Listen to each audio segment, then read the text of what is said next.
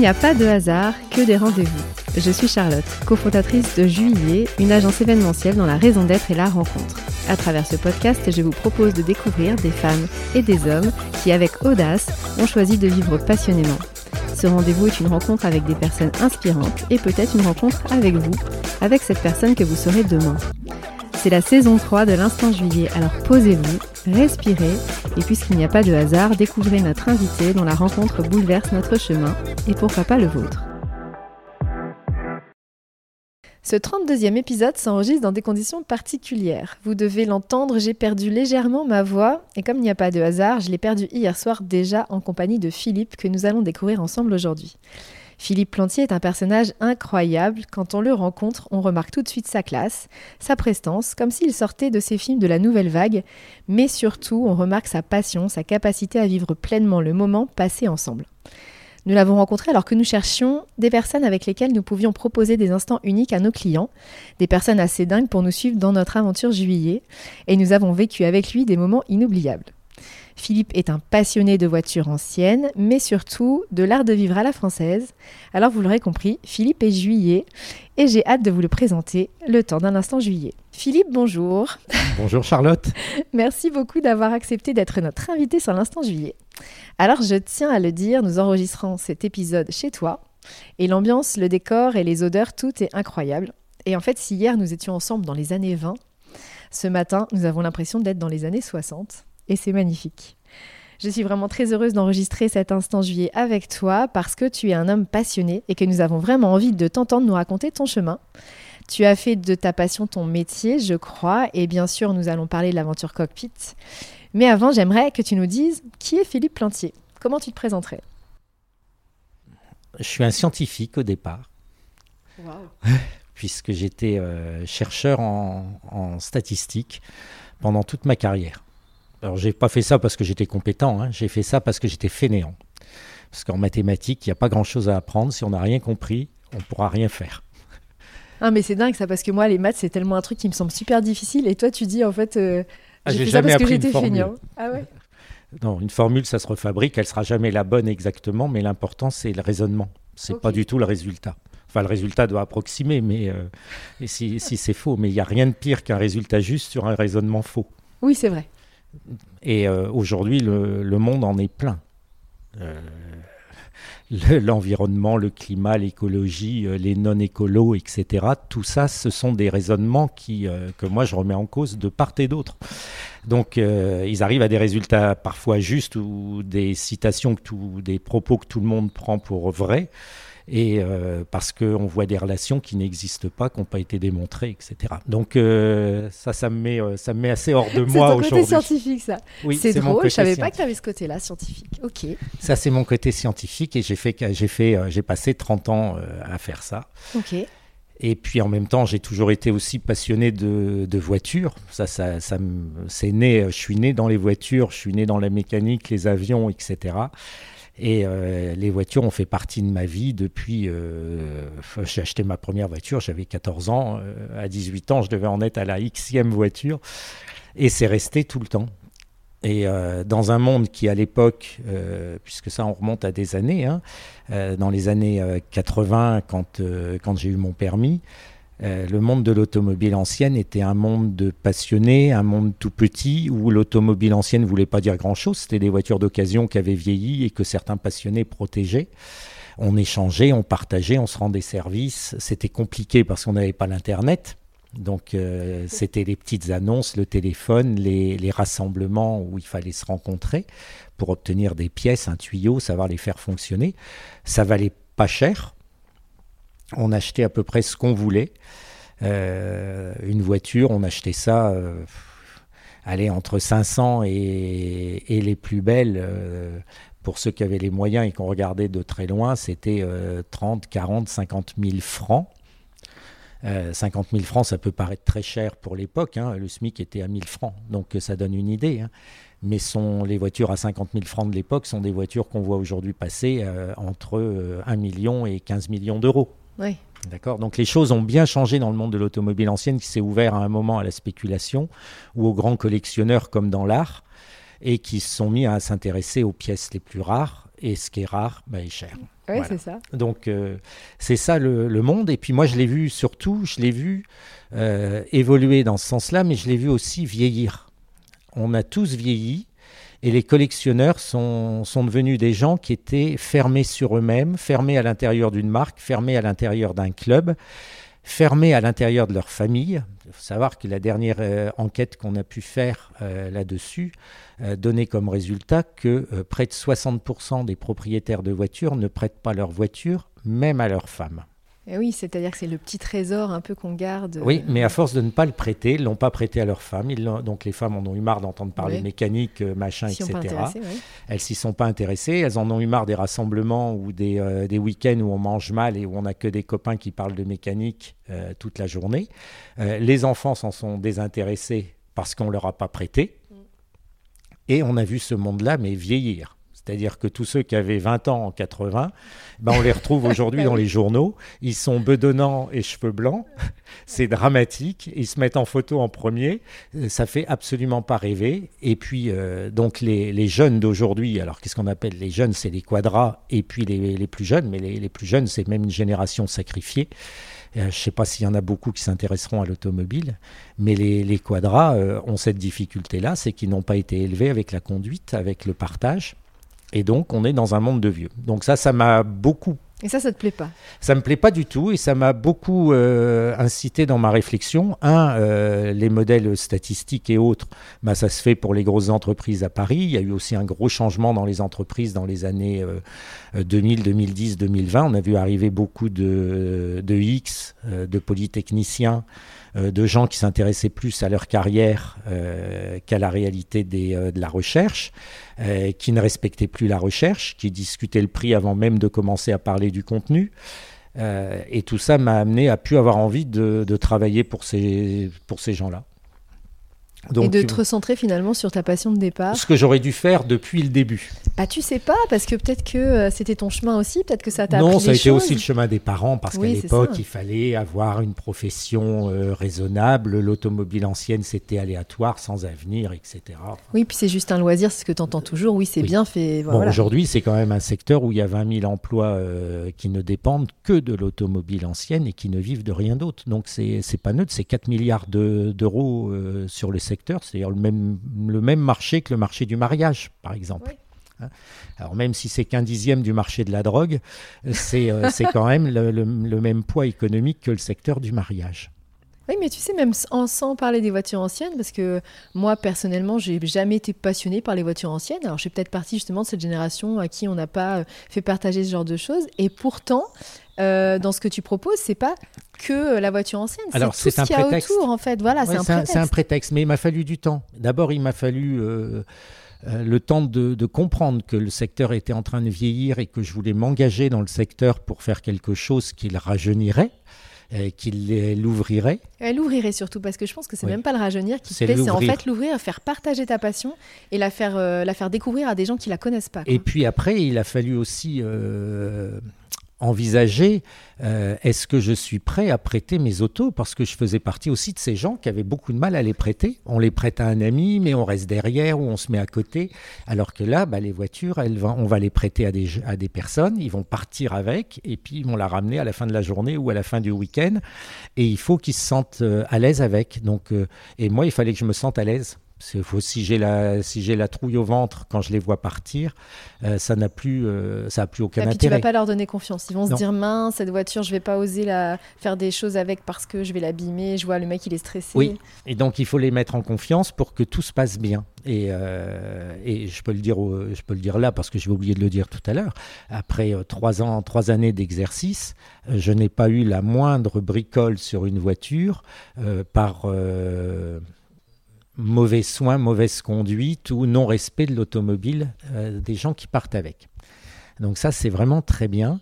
Euh, et la deuxième chose, c'est que quand je suis arrivé ici dans le département euh, au début des années 90, je suis arrivé par choix parce que je travaille quand même, j'ai travaillé quand même sur Paris jusqu'à la fin, et j'habitais ici et je suis tombé amoureux de ce département. Amoureux de ce département pour, pour plusieurs raisons. La première, il m'a fallu aussi du temps pour, pour voir ces choses qui sont évidentes, c'est que ce département, il a la même forme que l'Italie ou la même forme que le nord de la France où j'ai vécu pas mal. C'est un département qui est très long. Il est tout en longueur. Et les départements tout en longueur, en France, on a globalement le Loir-et-Cher, la Manche et, et le Nord. Ok.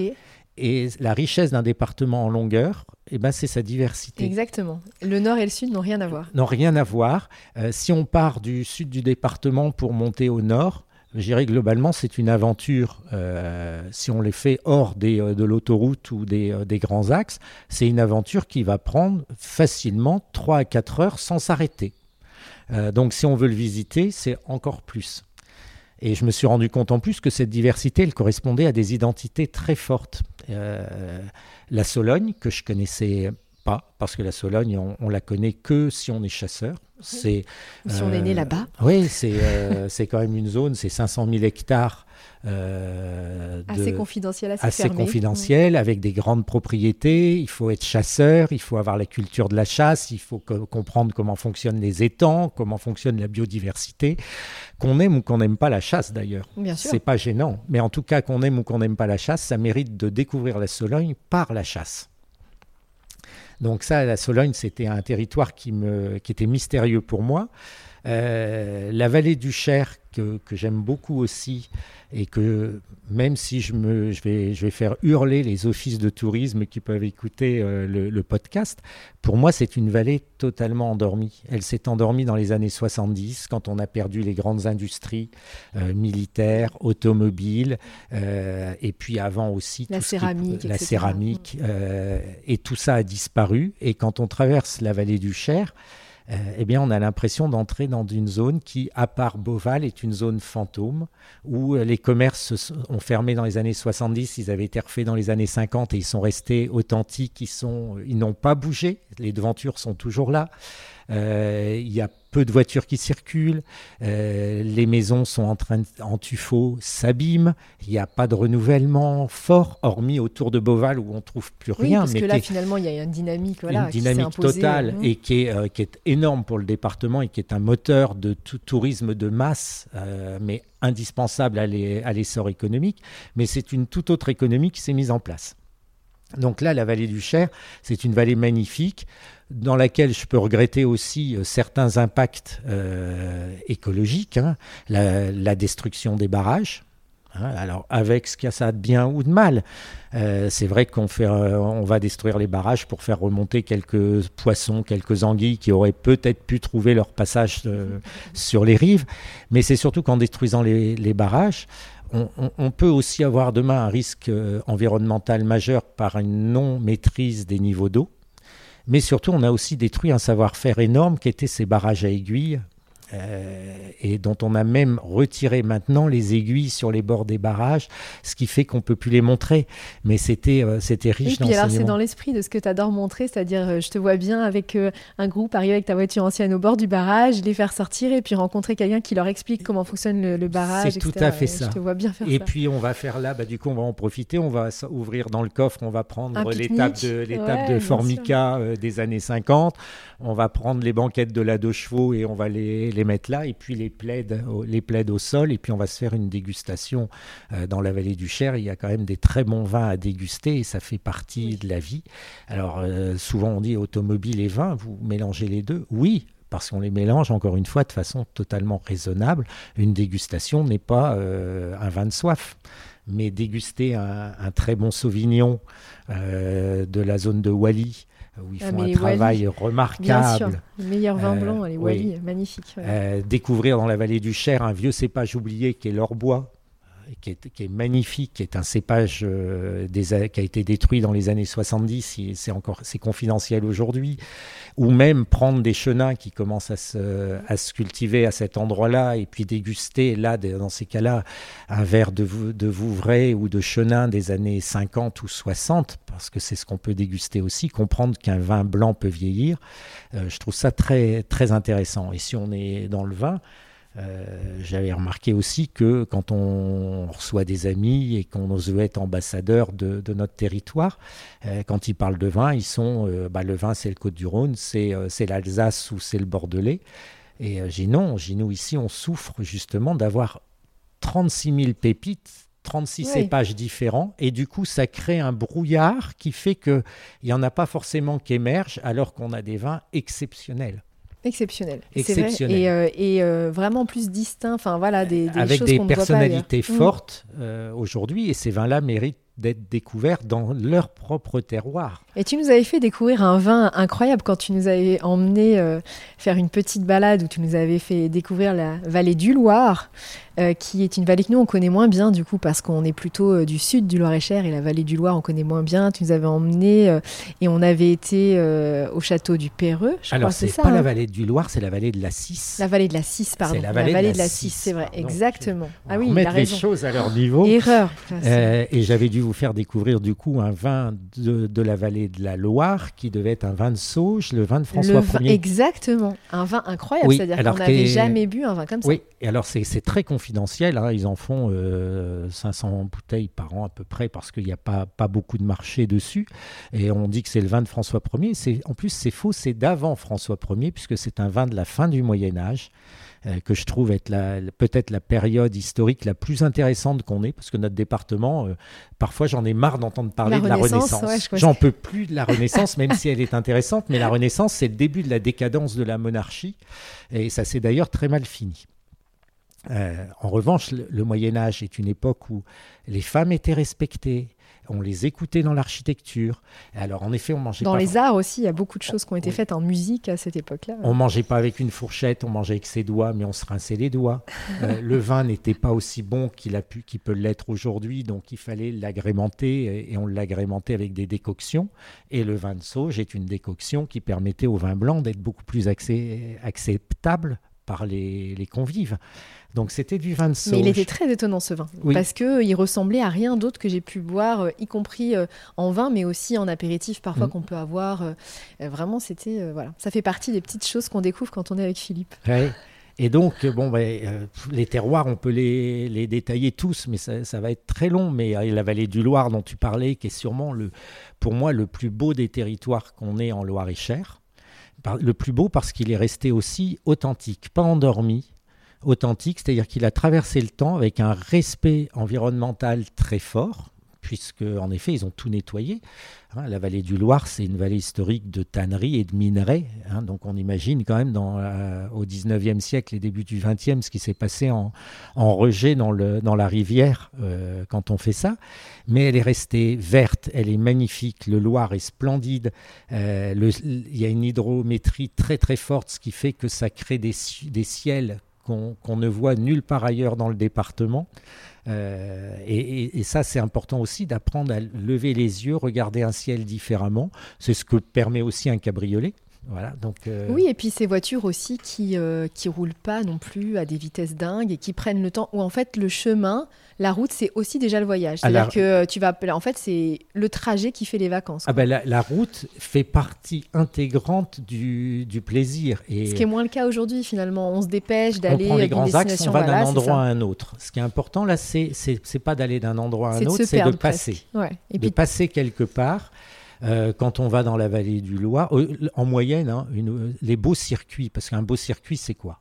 C'est une route sans feu rouge, sans panneaux publicitaires, sans zone commerciale, sans zone industrielle, sans zone pavillonnaire et sans dodane.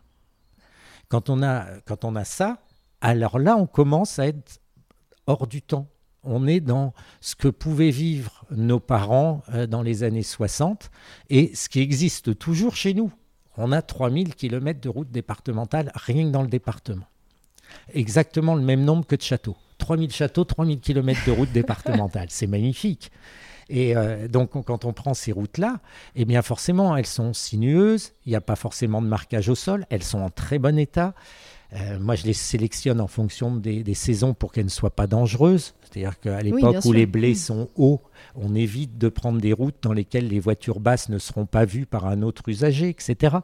Mais c'est des routes de promenade et euh, globalement, sur, sur une journée, quand on a fait 120 km, ben, la voiture a bien travaillé. On a passé 4 heures à la conduire, ce qui n'est pas neutre. Et puis en même temps, on a entrecoupé de, tout un tas de choses, dégustation, arrêt dans un château privé. Euh, j'aime beaucoup les châteaux privés. Les gens qui viennent à moi euh, n'ont pas besoin de moi pour aller visiter Chambord. Mais tout à fait, mais ça, on est d'accord. Euh, donc, euh, Cheverny non plus. Donc, les grands châteaux sont pas sont pas ce que je fais visiter. Les, les grands vignobles non plus, c'est pas la peine. Euh, moi, ce qui m'intéresse, c'est les lieux insolites. montrer un bâtiment agricole classé, on se rend pas compte, on passe devant un silo et on se dit c'est un silo. Mais un silo qui est des années 20, qui est construit en briques ou en béton, qui a été repéré, qui a été euh, protégé. Et qui a une histoire. C'est une histoire et c'est un endroit où on peut faire un beau shooting photo. Donc il faut s'y arrêter. Euh, un, château privé où on, on, rentre dans la cour, le châtelain va arriver, nous accueillir et puis nous parler de l'histoire de son château, c'est une chose et surtout nous parler de sa vie à lui. Non, mais c'est ça, et c'est ça qui est important, et c'est ça finalement, ça me fait rire parce que tu vas dire, tu vas parler des voitures et tout ça, mais on voit bien qu'en fait, derrière ce qu'il y a, c'est parce que tu aimes bien découvrir, tu aimes bien rencontrer des gens, et quand tu vas dans ces châteaux privés, et eh ben en fait, tu as un lien avec la personne qui possède ce château parce qu'elle est passionnée comme toi. De son château. De son et château. elle va nous raconter sa vie, qui est aussi un sacerdoce. Mais parce que c'est un vrai investissement. Parce et, que, euh, qu'ils sont coincés avec eux, comme moi je peux être coincé avec mes voitures. Et quand on se rend compte, ben, on parle de patrimoine, de culture, d'histoire, et on a nos histoires. Et puis nos voitures, c'est euh, le XXe siècle. Et ça, c'est aussi la deuxième période, je trouve, qu'on oublie complètement dans notre département, c'est le XXe siècle. 19, euh, fin du 19e, 20e. Et on est un département, mais avec une richesse sur cette époque-là, avec des inventeurs en entreprise. Euh, on peut en citer. Oui, euh, des grands industriels ou des, des grands industriels. Mais, alors, Poulain en mm. est un, mais on se dit Poulain, oui, parce qu'il est devenu industriel, mais son histoire, elle est fabuleuse. C'est l'histoire d'un homme qui a décidé un jour de fabriquer du chocolat parce que c'était vendu chez les pharmaciens c'était vendu sans aucune forme et que pour gagner un peu plus d'argent, les, pharmaciens de l'époque mettaient à peu près n'importe quoi avec le chocolat parce que ça passait au niveau du goût. Oui, bien sûr. Et lui, il a décidé de vendre du chocolat et il a inventé la tablette. C'est fabuleux comme invention. La tablette, elle est mondiale. Euh, donc ah bah, c'est sûr. Et aujourd'hui, on n'imagine pas le chocolat vendu dans une forme différente que la tablette. En non. Et il a inventé les images les images Poulain, qui à l'époque étaient des œuvres d'art. Oui, c'est vrai, tu as raison, oui, oui comme les bons points de l'école. Et il a inventé le chocolat en poudre. Voilà, donc on est euh, Poulain, c'est un grand monde chez nous, mais il y en a d'autres. Et euh, il y a une dans le dans le Loir, dans la vallée du Loir, il y a un inventeur qui a inventé le vasistas qu'on connaît tous à, Paris avec la fonte, le vasistas à, à Créneau ou à, comment ça s'appelle, à Engrenage, à j'ai oublié le nom, euh, il a inventé le vasistas, mais il a inventé tout le management. Quand on s'intéresse à lui, moi je l'ai découvert par hasard, ce, garçon dans les années 20, il a inventé le livret d'accueil pour les ouvriers. Ah oui, d'accord. C'est extraordinaire. Alors, c'est rien à voir avec le livret d'accueil d'aujourd'hui, mais aucun entrepreneur n'avait fait ça. C'est qui je suis, comment on travaille chez moi et pourquoi on le fait. un peu, mais on est en année, dans les années 20 il avait limité la durée hebdomadaire du travail à 55 heures. Alors ça paraît fou aujourd'hui, on se dit c'est énorme, mais elle était à 75. Oui, bien sûr. Et donc c'était 55 heures payées 75. Il avait 1000 salariés. Ça veut dire que chaque semaine, il payait 20 000 heures de travail à ses ouvriers. Il avait interdit l'embauche des femmes dans les ateliers parce que c'était trop pénible.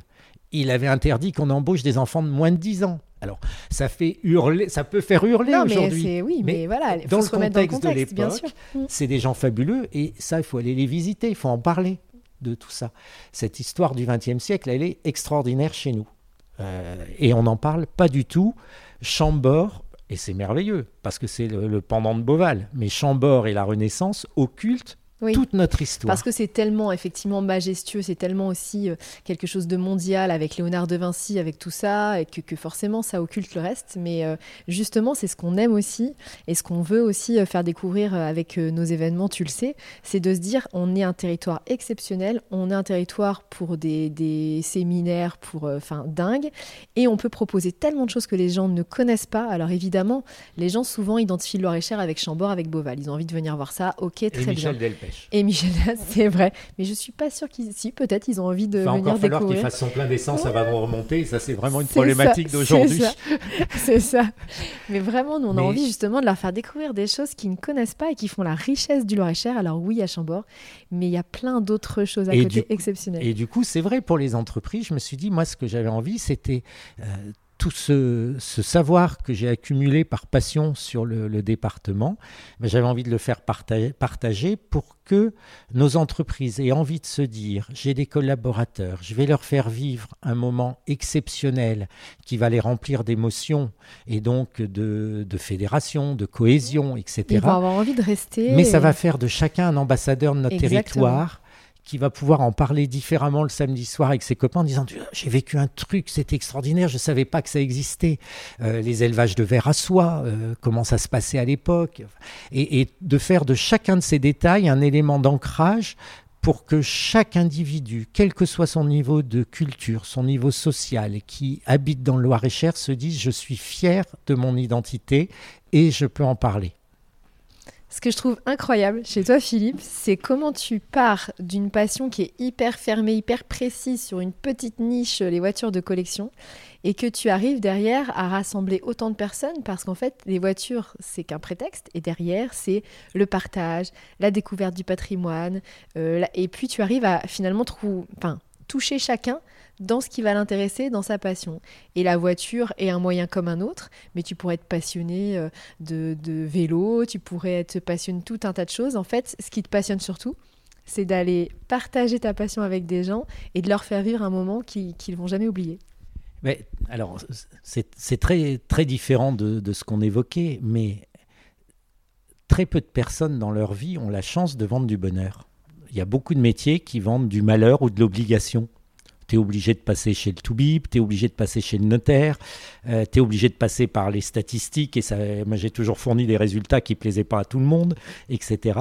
Là, l'objectif, c'est d'avoir des gens qui reviennent avec la banane en me disant j'ai passé une journée magnifique, j'étais hors du temps, on a oublié la montre, on est arrivé au restaurant, on avait une heure de retard, mais c'était pas grave parce que le restaurateur, bah, il me connaît, il connaît, il connaît les gens et il s'adapte, sinon on n'irait pas chez lui euh, parce qu'il a la passion de sa cuisine et qu'il va la partager aussi euh, l'espace d'un moment. Euh, tu vois, c'est tout ça qui est, qui est derrière. Et l'automobile, en effet, n'est qu'un prétexte. Mais c'est vraiment exactement ça, parce que c'est ce que j'ai ressenti moi. Euh, quand la première fois qu'on a euh, rencontré euh, ton activité, j'ai été conviée à une journée rallye de chevaux. Et vraiment, j'y suis allée parce qu'on m'avait invitée, mais c'était vraiment pas un truc qui me passionnait. Et en fait, tu nous as emmenés dans des coins. On a découvert un, passionné dingue de l'Amérique avec un décor incroyable, des jukebox, des trucs. et je pensais même pas que ça existait en Loire-et-Cher. Pourtant, qui voilà, je suis née là et c'est un département que je pensais connaître très bien, mais je découvre encore des trucs tous les jours. Et j'ai passé un moment, mais incroyable. Je me suis dit, je vis quelque chose. J'ai jamais vécu ça. Jamais. Je, suis en train de découvrir des territoires. Je les découvre doucement parce que bah, une deux chevaux, ça avance pas très vite. et en plus, on s'est un petit peu perdu parce que euh, j'étais dans une euh, avec une équipe dans cette deux chevaux et, et le pilote nous avait perdu, avait tourné, on arrivait en retard. Mais on a tellement rigolé. C'est un souvenir vraiment incroyable pour moi.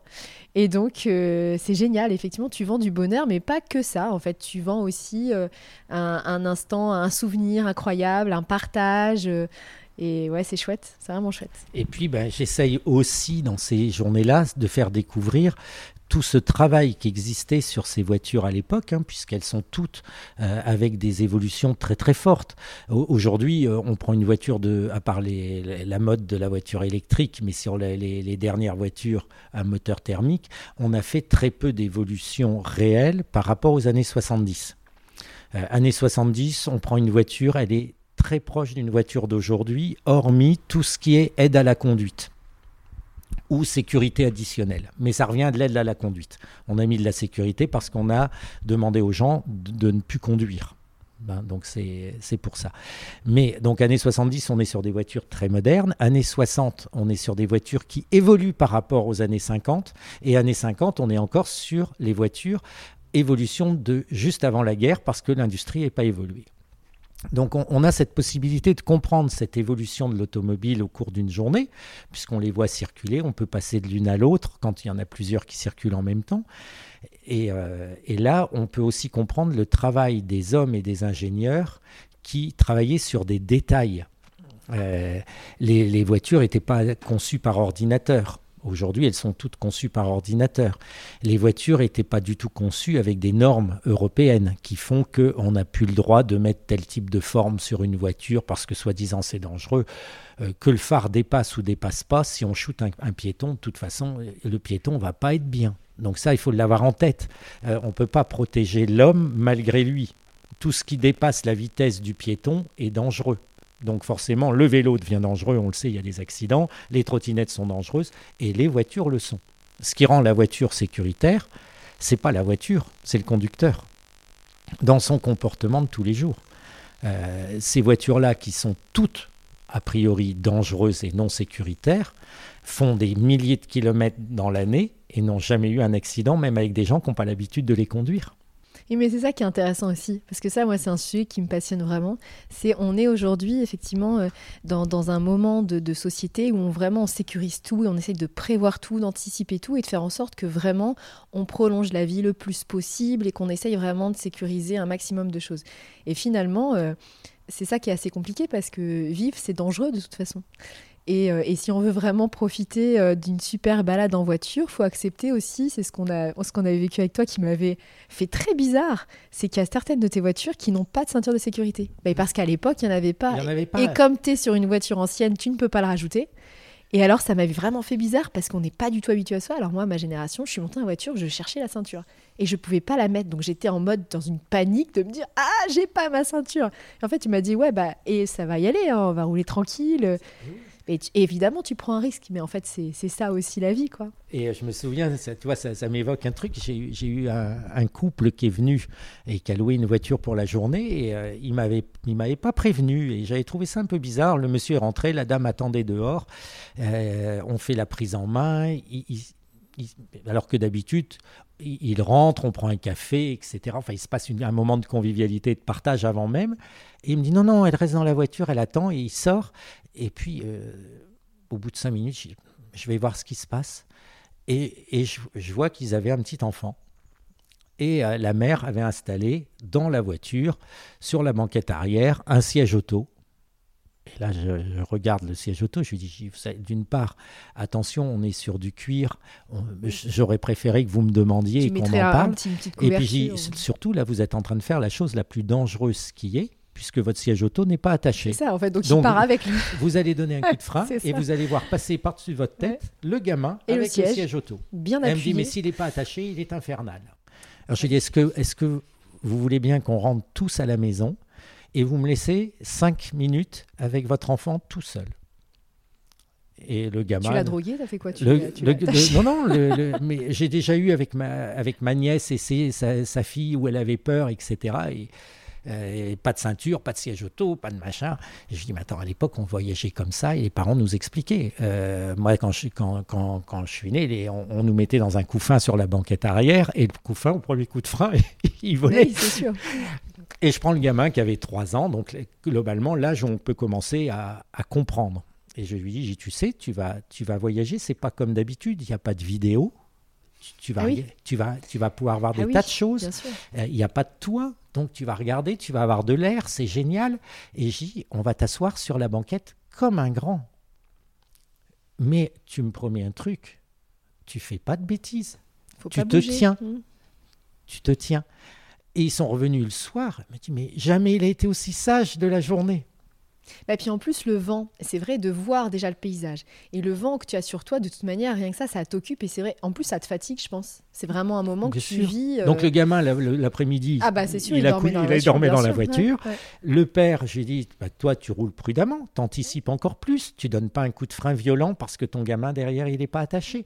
Donc ça, ça fait partie de la, de la vie. Et ce qui va faire la différence, c'est le comportement du conducteur.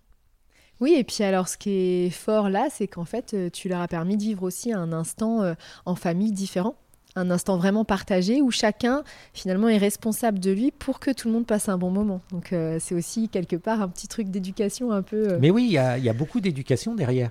je reprenais dernièrement un livret du code de la route, l'apprentissage pour le, code, le passage du permis, du code de la route de la fin des années 50. Ça fait 110 pages et il y a 80 pages sur la mécanique de campagne. On n'imagine pas ça aujourd'hui.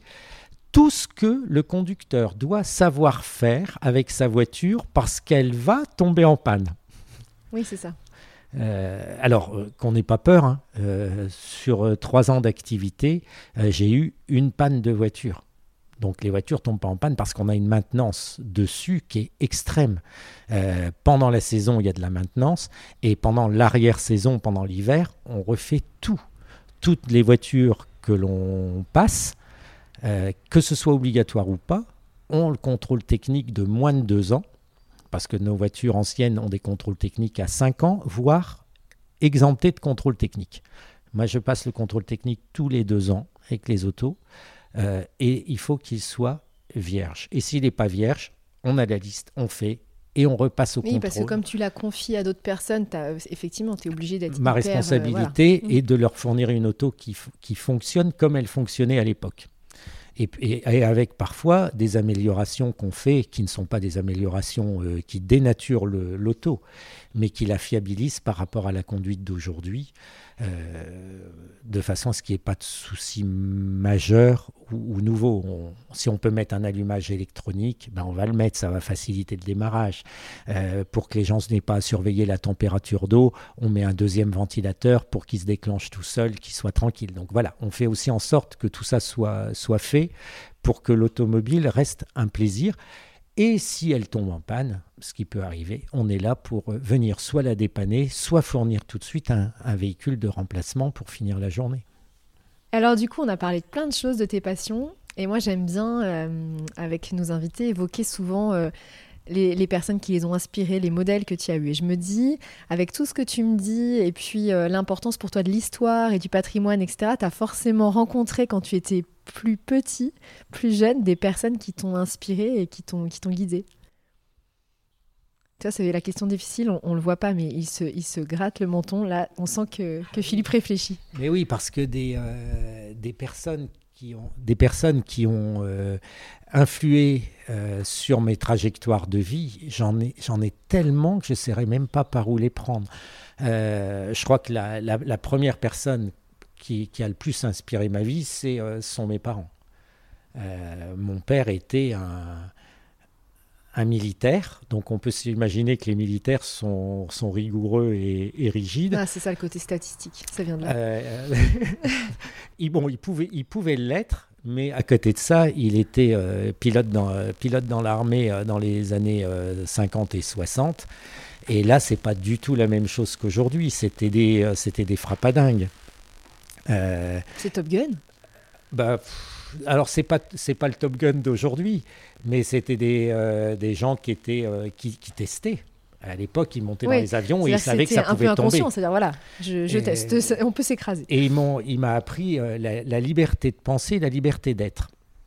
Et ça, je crois que c'est ce qui est de, de, plus important dans, dans la vie, c'est de se sentir libre. Et aujourd'hui, on est dans une société qui, qui, qui détruit petit à petit toutes les libertés pour nous protéger oui, à quel prix voilà. Préserver la vie, mais à quel prix À quel prix euh, Mais c'est, euh, on, parle d'une époque qui ferait, qui ferait bondir, où euh, la semaine, ils pilotaient des avions, le week-end, ils, descendaient de la, de la, base et ils prenaient des voitures et on roulait comme des, comme des fous avec les voitures. Et quand c'était, c'est les voitures servaient à aller sur un terrain d'aviation où ils prenaient un planeur ou un stamp.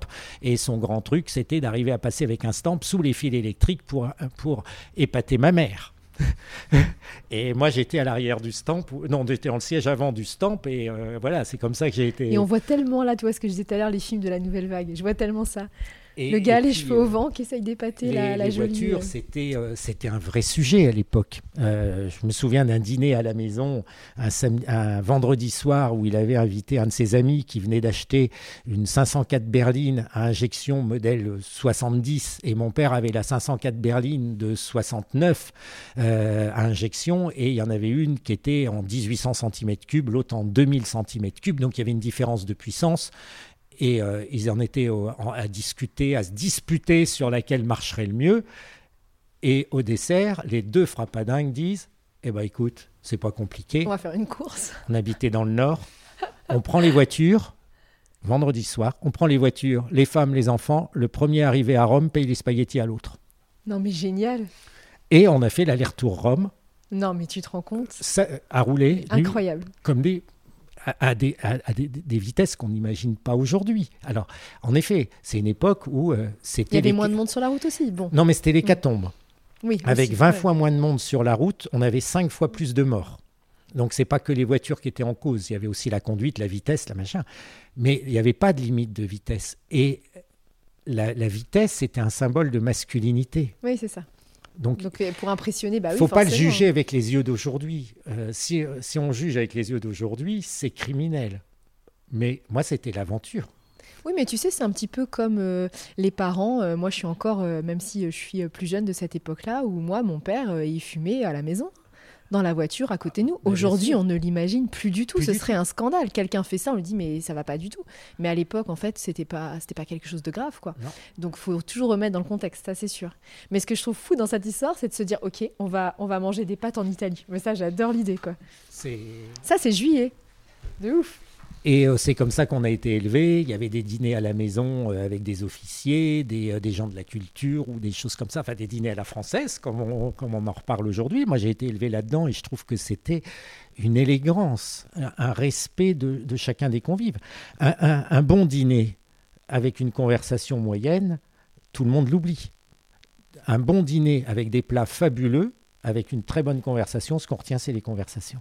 Donc un dîner, euh, il y a une Et citation. les débats, et les rires, et justement les disputes aussi. un en dîner tout sans cas. conversation n'est qu'un repas de fauve. Euh, Exactement. et donc la conversation était sacrée. Et nous, à la maison, euh, les parents avaient décidé de ne jamais mettre les enfants au lit. On avait le droit d'assister à tous les dîners jusqu'à s'effondrer de sommeil, à condition qu'on ne parle pas. Voilà. Mais voilà, c'était la règle.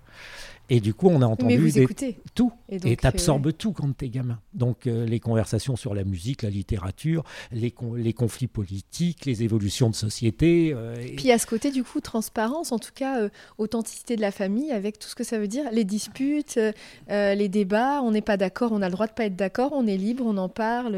Ah bah, mes parents, moi, ils n'étaient déjà pas d'accord politiquement. Alors tu vois, C'est génial. des- bah ouais, mais des- c'est génial. déjà les, les enjeux politiques. Mais déjà, ça veut dire que tes parents, moi je trouve ça fou, je vais pas dire que es d'une autre époque, mais ils sont tous les deux euh, à, te, à te montrer qu'il faut être libre. Déjà, je suis pas sûre que ce soit le cas de tous les parents euh, de, de cette époque-là.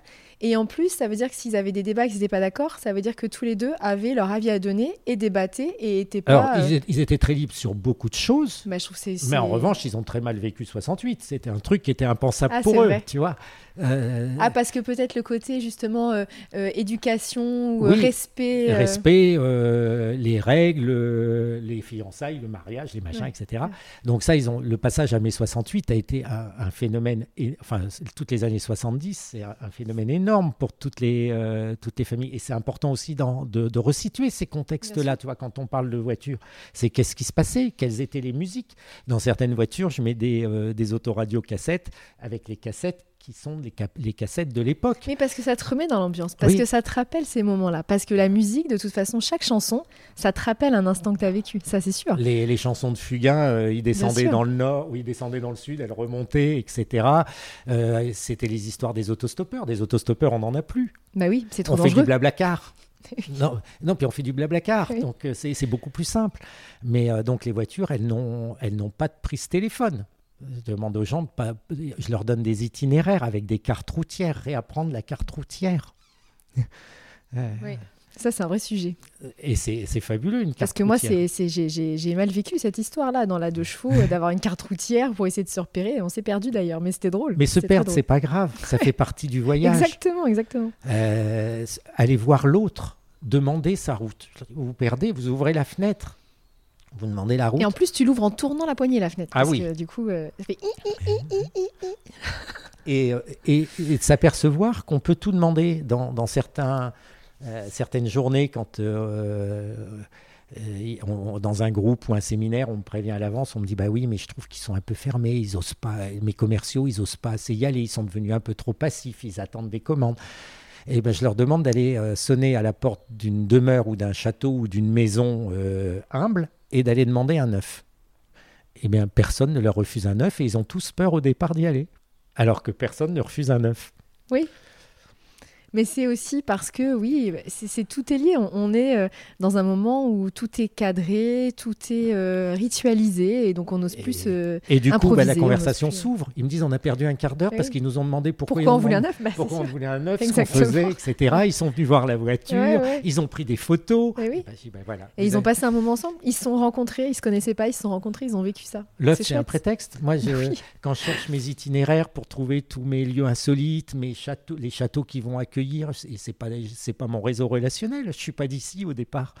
Donc, euh, qu'est-ce que je vois? Je vois une belle allée. Je prends l'allée, je rentre avec la voiture, je sonne et je leur dis bonjour.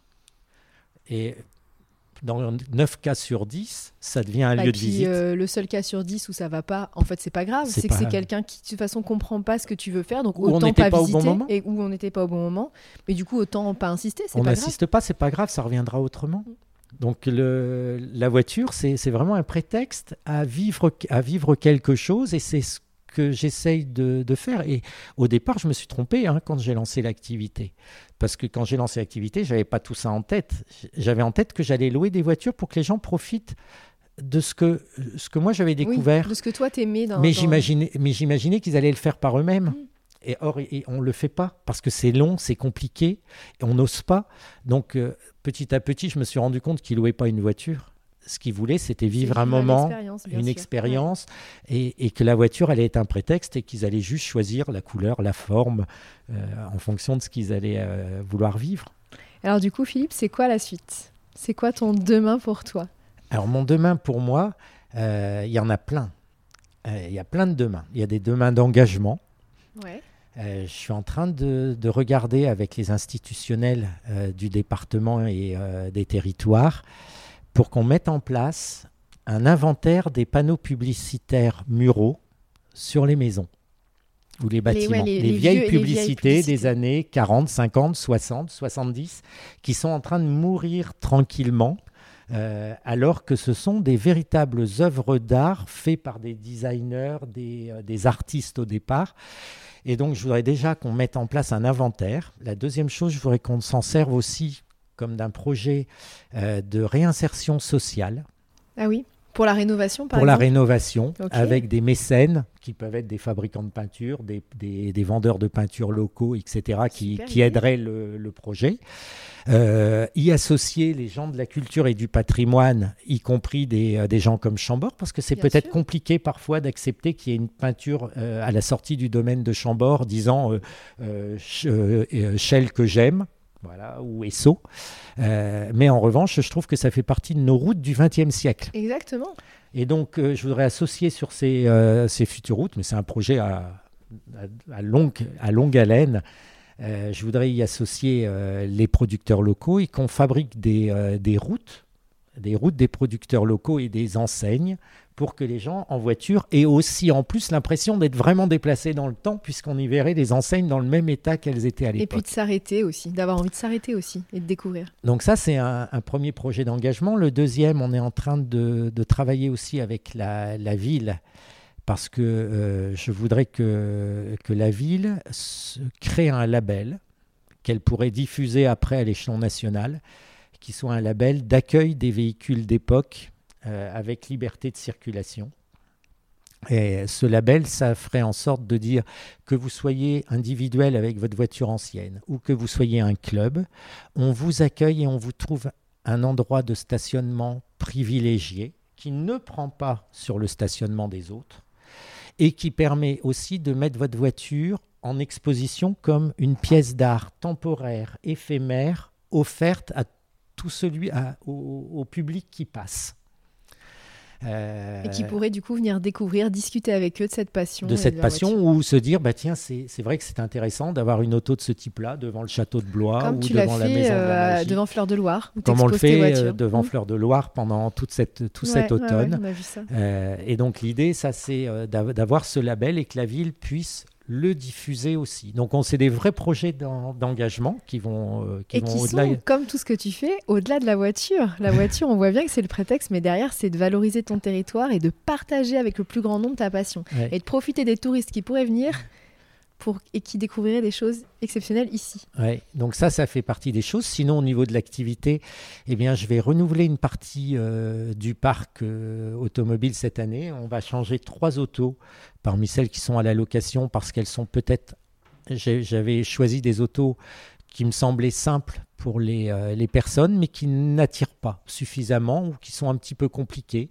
je m'aperçois que de plus en plus, j'ai une demande de véhicules à partager à 4. Donc euh, on va remplacer des autos qui sont des fausses 4 places, comme celle qui est à côté, la Volvo qui est là, le coupé Volvo, parce que derrière, on ne peut pas monter sauf c'est des petits-enfants de 3-4 ans. Euh, donc on va remplacer ce type d'auto euh, par des autos euh, différentes aujourd'hui. Par exemple, là on est en train de, remettre à neuf une, une 4L de 1964 donc pas une des dernières pour être, mais une voiture authentique avec les 3 vitesses, 6 volts, et qui va être mise à la location à partir du printemps quand elle va être Super. finie. Et c'est super parce que ça nous permet de proposer ça à des gens qui découvrent le territoire de manière un petit peu différente. On les amène pas en bus à Chambord. Non. Tu vois, ma, toute première voiture, ma toute première euh, était une 205 blanche. Alors, est-ce qu'un jour tu crois que les 205 ça sera des voitures anciennes? C'était quand même pas Jojo. Alors anciennes, elles le seront forcément. Est-ce qu'elles seront euh, attractives ou de collection? la, la, 205 est entrée en collection euh, cette année l'année dernière, et elle est déjà très très prisée auprès des collectionneurs dans certaines formes 205 Rallye, 205 GTI. Ah, j'avais la sacrée numéro, mince. Parce que ce sont des mythes. Euh, ah oui, d'accord. Ce sont, sont, des mythes. Mais les autres vont suivre. Parce qu'à partir du moment où on s'intéresse à une auto, une 205 GTI, il y a, il y a 3, 4 ans, 5 ans, ça valait rien. Aujourd'hui, c'est en train de monter en prix, ça vaut 10, 15 000 euros euh, facilement parce que les gens font des travaux dessus. C'est pas, pas de la spéculation. Une voiture monte généralement par la, la, somme des investissements mmh. qu'on fait dessus. Euh, donc ça aussi, je, souvent j'entends dire euh, oui, les, les, collectionneurs sont des spéculateurs, etc. Non, ce sont des gens qui, comme dans les châteaux, dépensent de l'argent en permanence et à un moment, bah, les, prix montent et parce qu'il y a aussi des gens qui les veulent. Mais à partir du moment où une voiture monte comme une 205 GTI, eh bien, le modèle d'en dessous devient accessible et attractif pour les autres et donc toute la gamme va le devenir. Est-ce que moi, ça m'intéresse? Aujourd'hui, je te réponds non. Mais je me dis qu'on va peut-être pouvoir te vendre un truc un jour parce que euh, c'est bien. Là, on est sur une immersion, tu vois, euh, des années 50. Moi, je me dis qu'on pourrait faire une immersion, tu sais, des années 90 et on vient en 205. Alors, ce que j'ai fait cette année, j'ai acheté, acheté 4 Twingo. Ah ouais, mais c'est pas pareil. Eh ben, pour moi, c'est c'est encore plus récent, non? Non, non, c'est pareil que ah, les 205. Mais j'ai acheté les premières générations de Twingo parce que beaucoup de quadras ont eu ça. Leur mère avait ça pour les bah emmener à l'école. Ouais, bien sûr. Et je les ai toutes pris découvrables parce que c'est l'ambiance faite. Ouais, d'accord. Et, et, ce que je veux, c'est avoir une offre beaucoup plus démocratique encore en termes d'accessibilité prix pour pouvoir, dans un séminaire d'entreprise aussi, pouvoir offrir la même voiture du dirigeant euh, à l'ouvrier. Tu vois, sans distinction pour cette journée-là. de l'événement dans les mêmes euh, conditions. C'est pas le patron s'est offert la Porsche et il m'a mis l'ouvrier en deux chevaux, parce que alors là, ça c'est dramatique le lendemain dans l'entreprise. Et donc, on les a prises avec des couleurs vives. Et donc, on est en train de mettre en place cette flotte de, de Twingo euh, pour avoir une offre année 80-90. Ah, tu vois, c'est super. Moi, ça, ça me parle ça. On va faire des choses comme ça. Bon, bah merci Philippe pour cet instant ensemble. Merci.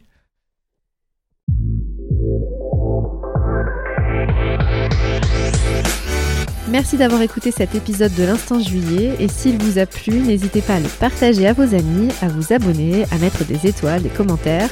C'est ce qui nous permet d'être de plus en plus écoutés. Et bien sûr, n'hésitez pas à suivre nos comptes Agence Juillet et à nous écrire sur Instagram, Facebook et LinkedIn. On répond toujours.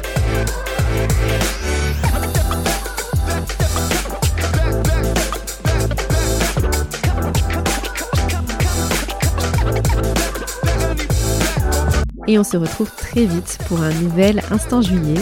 En attendant, n'oubliez pas de rire et de crier, de chanter et de danser. N'oubliez pas d'oser. Réalisez vos envies et saisissez vos rêves. Vivez l'instant et osez la liberté. Soyez juillet.